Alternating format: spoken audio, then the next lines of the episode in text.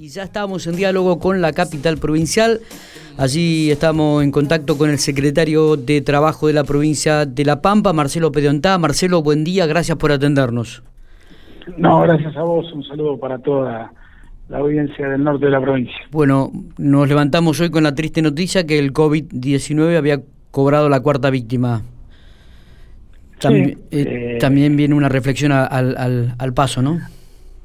Mira, eh, esto no hace más que reforzar la idea que tenemos que tener como sociedad de que solamente cuidándonos los unos a los otros con responsabilidad, eh, tomando todos los recaudos que hay que tomar, vamos a evitar esta tristeza. La verdad que los argentinos venimos en un proceso de varios días donde no es un solo fallecido, sino que hablamos de 100, de 200, de 150 fallecidos por día y es muy doloroso, pero es una situación que como generación nos toca vivir y, está claro que las grandes eminencias en el tema no le encuentran la vuelta y esto está todo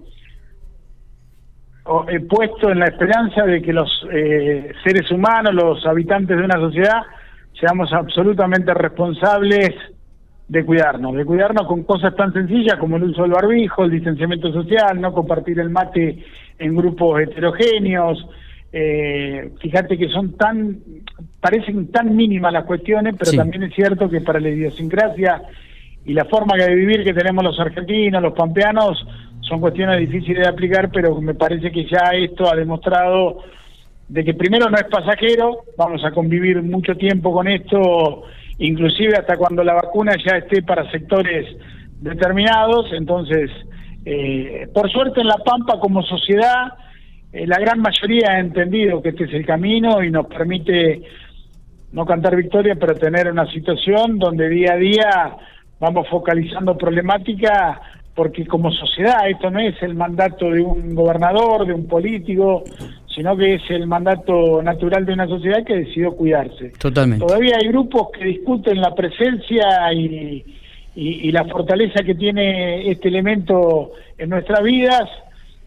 Uno lo único que ya espera hasta a esta altura que recapaciten, que vean, que miren al prójimo, que vean familias que hoy están con la tristeza de que por algo desconocido están perdiendo un familiar eh, pero vuelvo a repetir, no es un tema en la provincia de La Pampa, sino que son cientos y cientos en la República Argentina y son miles y miles los que día a día también en el contexto nacional van cayendo víctimas de, de esta enfermedad.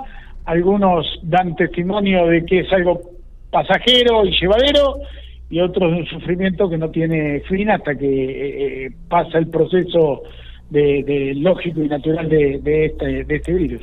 Eh, bueno, pero en ese tema vamos a tener que aprender a vivir. La, bueno, la verdad que no, no te llamaban por este tema, pero valía la reflexión, como dijimos en un principio.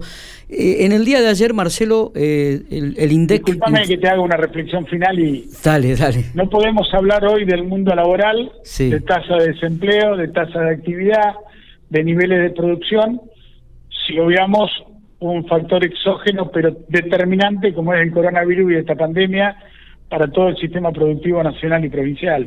Hoy no podemos disociar el impacto que tiene esta realidad en el mundo laboral. Y, y vas a ver que cuando entremos al punto que imagino que me llamás por eso, que es el tema de los números del INDEC, Exactamente. a ver la radiografía clara del impacto que tiene en el sistema productivo, económico y laboral de la República Argentina la aparición de este fenómeno. Bueno, sí, justamente, ¿no? Hablábamos, la idea era hablar con vos, que estás metido en este tema, sos el responsable de la Secretaría de Trabajo de la provincia de La Pampa y me imagino que tendrás datos precisos. Ayer en INDEC dicen que, bueno, eh, eh, la desocupación en el país alcanza a 2.300.000 argentinos, que se han sumado entre abril y junio 72.000 nuevos desocupados. Pero esto es a nivel país, obviamente que es una preocupación. Veníamos con una tasa realmente importante de desocupación, pero bueno, eh, la, intención o lo que a nosotros nos interesa es la realidad de la provincia de La Pampa y por eso te llamaba, Marcelo. Bueno, mira, eh, yo siempre cuando planteo estos números quiero focalizarlos en que no son más que herramientas de trabajo y de gestión y de pensamiento estratégico de lo que como equipo de gobierno tenemos que llevar adelante no solo de la Secretaría de Trabajo, sino del Ministerio de la Producción, el Ministerio de Economía, el Banco de la Pampa, donde con este tablero de información y todo lo que volcamos nosotros, el gobernador toma decisiones. Pero hay que plantear ni ser eufóricos cuando vemos este número, ni pesimistas cuando veíamos 11.8. ¿Y por qué digo no hay que ser eufóricos? Porque hay que contextualizar los números. Y este número, que se da hoy en el conglomerado Santa Rosa Toay como un espejo aparente de la provincia de La Pampa de 7.6 se da en un contexto del segundo eh, trimestre del año.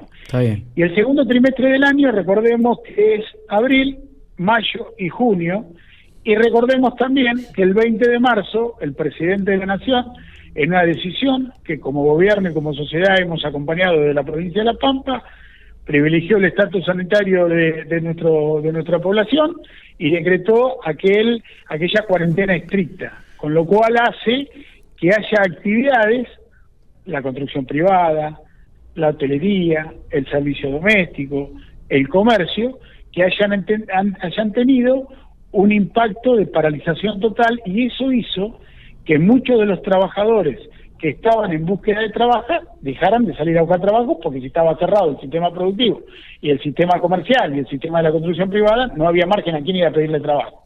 A partir de ahí, si nosotros contextualizamos que la tasa de actividad también baja como consecuencia de esto y que el número de inactivos, que son aquellos que en el último periodo no buscaron trabajo, creció, ahí vas a tener la, eh, eh, la consecuencia para llegar a este número. Ahora bien, dicho esto, también este número nos hace ser absolutamente optimistas para el futuro, porque lo que se demuestra de esta radiografía es que en la provincia de La Pampa no hubo destrucción masiva del sistema de empleo, como por ejemplo, por ejemplo tuvieron otras ciudades, y me refiero a Córdoba, que pasó al 19% de desocupación en un número absolutamente desorbitante que también que también tiene su consecuencia y su estudio cuando vos ves cómo está conformado Córdoba. Pero volviendo a la provincia de La Pampa, te quiero decir que este, este número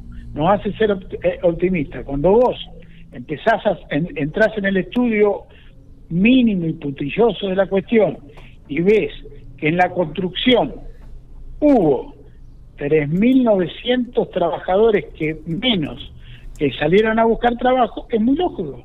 La construcción privada en la provincia de La Pampa durante ese periodo estuvo suspendida.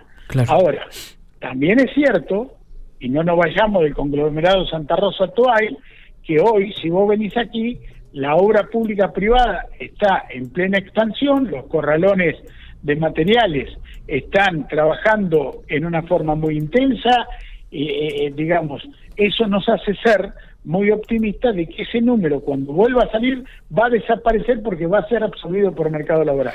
Cuando vos mirás que en el servicio doméstico hubo 2.400 trabajadores que en ese periodo pasaron a ser inactivos, vuelvo a repetir, un detalle interesante, el inactivo es el que no busca en ese periodo de trabajo, vos, una vez que se habilitó el servicio doméstico, el por hora, eh, el jornalizado, el que vos me quieras plantear, eso va a ser absorbido o va a aparecer, creemos nosotros, en la próxima medición como absorbido por el sistema laboral, con lo cual, con lo cual, la provincia de La Pampa estaría dando en la realidad en los términos medios que siempre dio, entre el 6 y el 8,3, el 8,4% de ocupación, lo que nos permite, vuelvo a repetir, mirar de otra manera. En la provincia de La Pampa, la conjunción de herramientas nacionales y de herramientas provinciales, llámese el IFE, llámese eh, el, PNT, llámese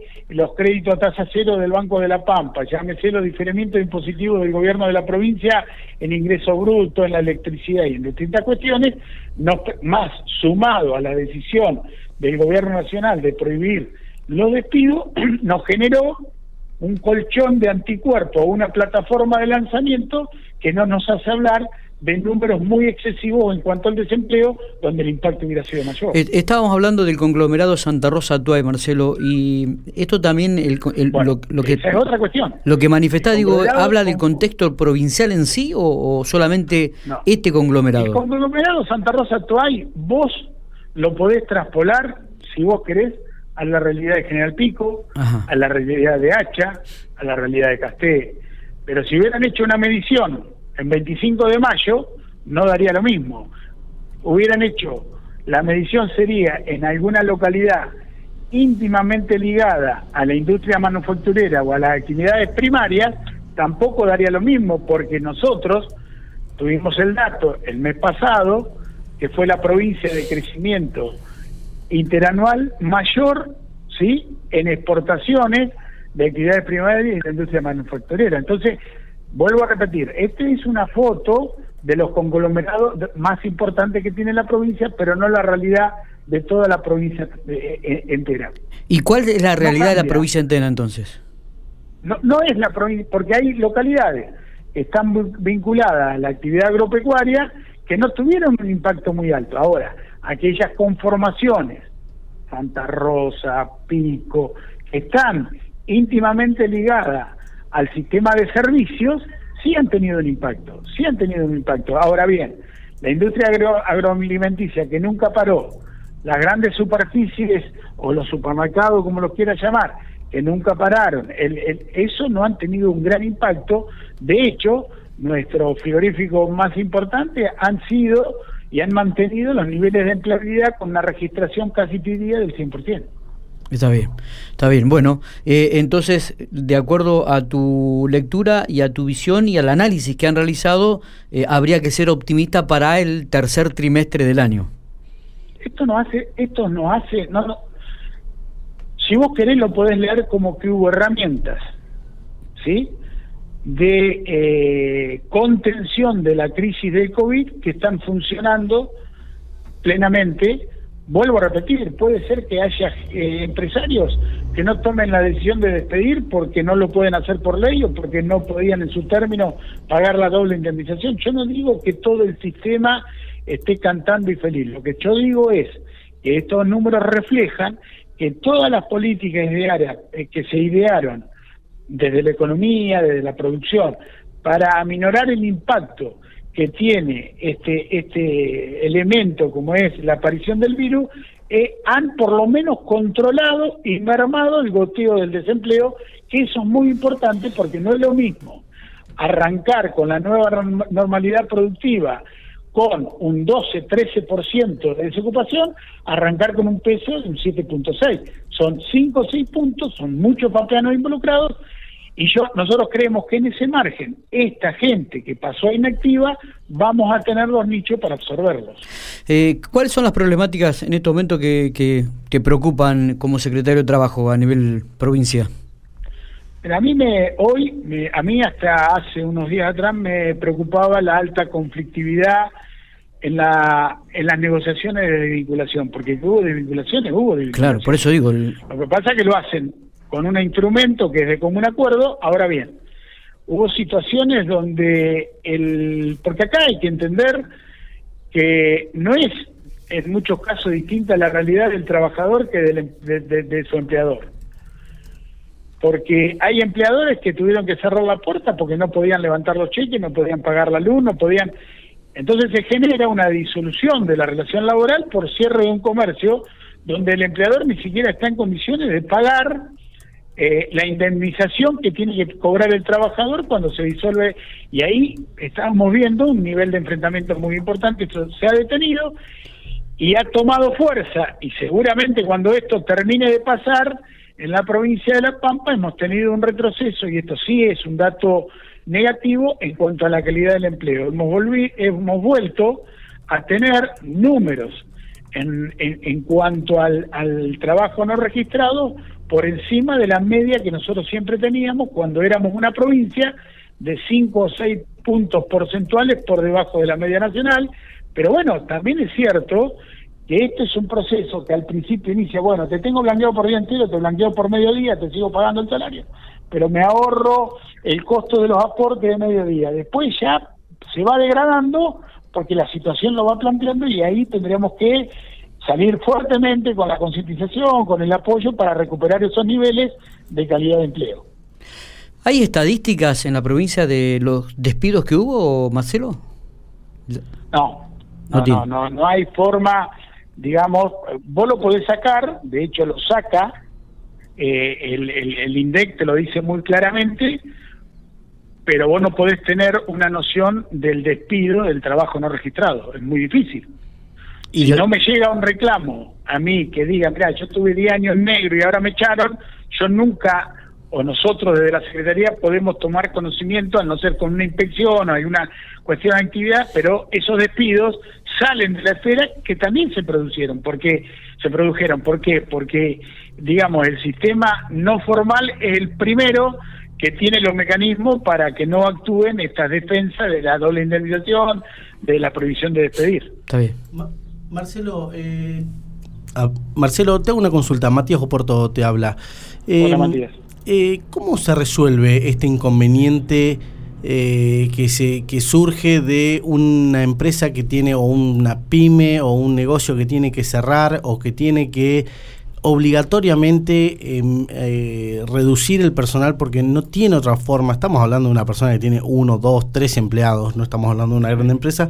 ¿Cómo, cómo se resuelve este inconveniente cuando tenés que echar al empleado, le tenés que pagar doble, no lo tenés que, no lo podés echar por ley? ¿Qué, hace? Porque hay mucha gente que está en esta situación. hay un mecanismo muy poderoso que es el diálogo permanente. ¿Me explico? Hasta que se busca una fórmula de consenso. Ahora bien, es muy difícil pedirle al trabajador que entienda que encima que se queda sin trabajo no va a cobrar la indemnización. Pero también hay que entender que hay un empresario que arriesga todo su patrimonio y que por causa exógena a su emprendimiento hoy tiene que cerrar porque no tiene. Entonces vos estás hablando de dos personas a futuro desocupado, el trabajador y el empresario que su familia vivía de ese emprendimiento. Bueno, a partir de ahí es agudizar todos los mecanismos de acercamiento de las partes y además la conformación productiva y demográfica que tenemos en la provincia de La Pampa hace que muchas veces, te diría que en la gran mayoría, entre el empresario y sus trabajadores se, se genera una relación de afinidad y de amistad. Que eso potencia muchas sensaciones de angustia, de, de, enojo a la hora de llegar a esta situación, porque las partes de un lado y de otro se sienten, digamos, como frustradas, no, pero yo te acordás que te di, sí, bueno, pero vos me lo dices porque yo, bueno, esa relación también genera, hasta que se quiebra esa situación de, mucho encono y de mucho enojo hasta que se quiebre y se puede bajar a una negociación. Pero sí, son situaciones de negociaciones colectivas donde te puedo asegurar que tanto eh, la parte gremial como la parte empresarial ha puesto mucho para que no sea eh, este conflicto una moneda corriente en todo el sistema productivo, pero se han dado circunstancias muy, muy, muy dolorosas porque, vuelvo a repetir, eh, las dos partes, si vos las mirás, tienen un grado de razón. El trabajador tiene derecho a su indemnización cuando pierde el trabajo y no quedarse en, la, en, en, Pampa la Vía porque es una responsabilidad de previsión del empleador. Pero también es cierto que el empleador hoy hay circunstancias donde hay que entenderlo y hay que acompañarlo porque la falta de consumo, eh, las cuarentenas, eh, digamos, distintas, el poder adquisitivo, distintas cuestiones han afectado al giro comercial y se ha fundido, y esto es una realidad, y cuando hay esta cuestión, solamente queda generar el ámbito para volver a fortalecer, desandar el camino del enojo y fortalecer el camino de la confianza para llegar, digamos, en acuerdos que a veces son, la verdad cuando uno los lee para homologarlos, son hasta irrisorios, porque son 20 cuotas, 30 cuotas, y vos te das cuenta que el trabajador queda en el desamparo y sin el cobro, pero también te das cuenta que el empresario al otro día es un desocupado que tiene que salir a buscar trabajo. Marcelo, te agradecemos estos minutos para con Infopico Radio, ¿eh? muy amable. No, no, el agradecido soy yo y siempre es un gusto poder hablar con ustedes o para que también la, gente del norte pueda tener la voz de lo que estamos haciendo como gobierno provincial. Eh, estamos abiertos a todas las inquietudes, la Secretaría como un, modo de, canal de que estas situaciones las podamos ir trabajando y que mejor que ustedes nos dan la oportunidad para, para poder hablar de cara a la sociedad. Así que muchas gracias. Esa es la idea. Muchas gracias a vos.